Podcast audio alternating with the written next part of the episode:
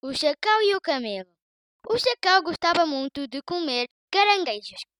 Quando já tinha comido todos e havia a margem do rio, pôs-se a pensar que deveria haver muitos mais de outra margem. O problema era atravessar o rio para lá chegar. O rio era largo e a corrente muito forte. Não podia atravessá-lo a andar. Por isso foi procurar o camelo e disse-lhe que na outra margem havia muitos pés de cana-de-açúcar, que era o alimento preferido dos camelos.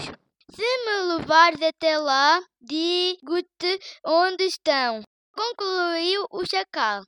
Salta para o meu dorso, disse o camelo, muito interessado. Com o chacal às costas, o camelo atravessou o rio a andar. No outro lado, o chacal mostrou ao camelo um campo de cana-de-açúcar e foi apanhar caranguejos. Comeu até se fartar e, quando acabou, foi procurar o camelo, que ainda só tinha comido dois pés de cana-de-açúcar. Como não estava para esperar por ele, o chacal pôs a fazer um barulho infernal. O trono do campo veio a correr e espetou o camelo, que teve de fugir. Porque fazia barulho? Perguntou o camelo, muito irritado. Oh, não sei. É um hábito que eu tenho. Pôr-me a cantar depois do jantar. O camelo deixou o chacal subir para o seu dorso e lançou-o ao rio. Quando ia ao meio, disse: Chacal, acho que vou rebolar.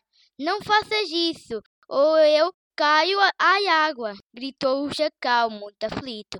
E por que haveria de fazer uma coisa dessas? Ora, não sei. Acho que é um hábito que eu tenho. Posso a rebolar depois do jantar. O camelo rebolou e o chacal caiu à água. E o que ele sofreu para conseguir chegar à outra margem, gelado e cheio de medo. Uma hora depois, quando ao camelo foi tranquilamente para sua casa e nunca mais falou ao chacal.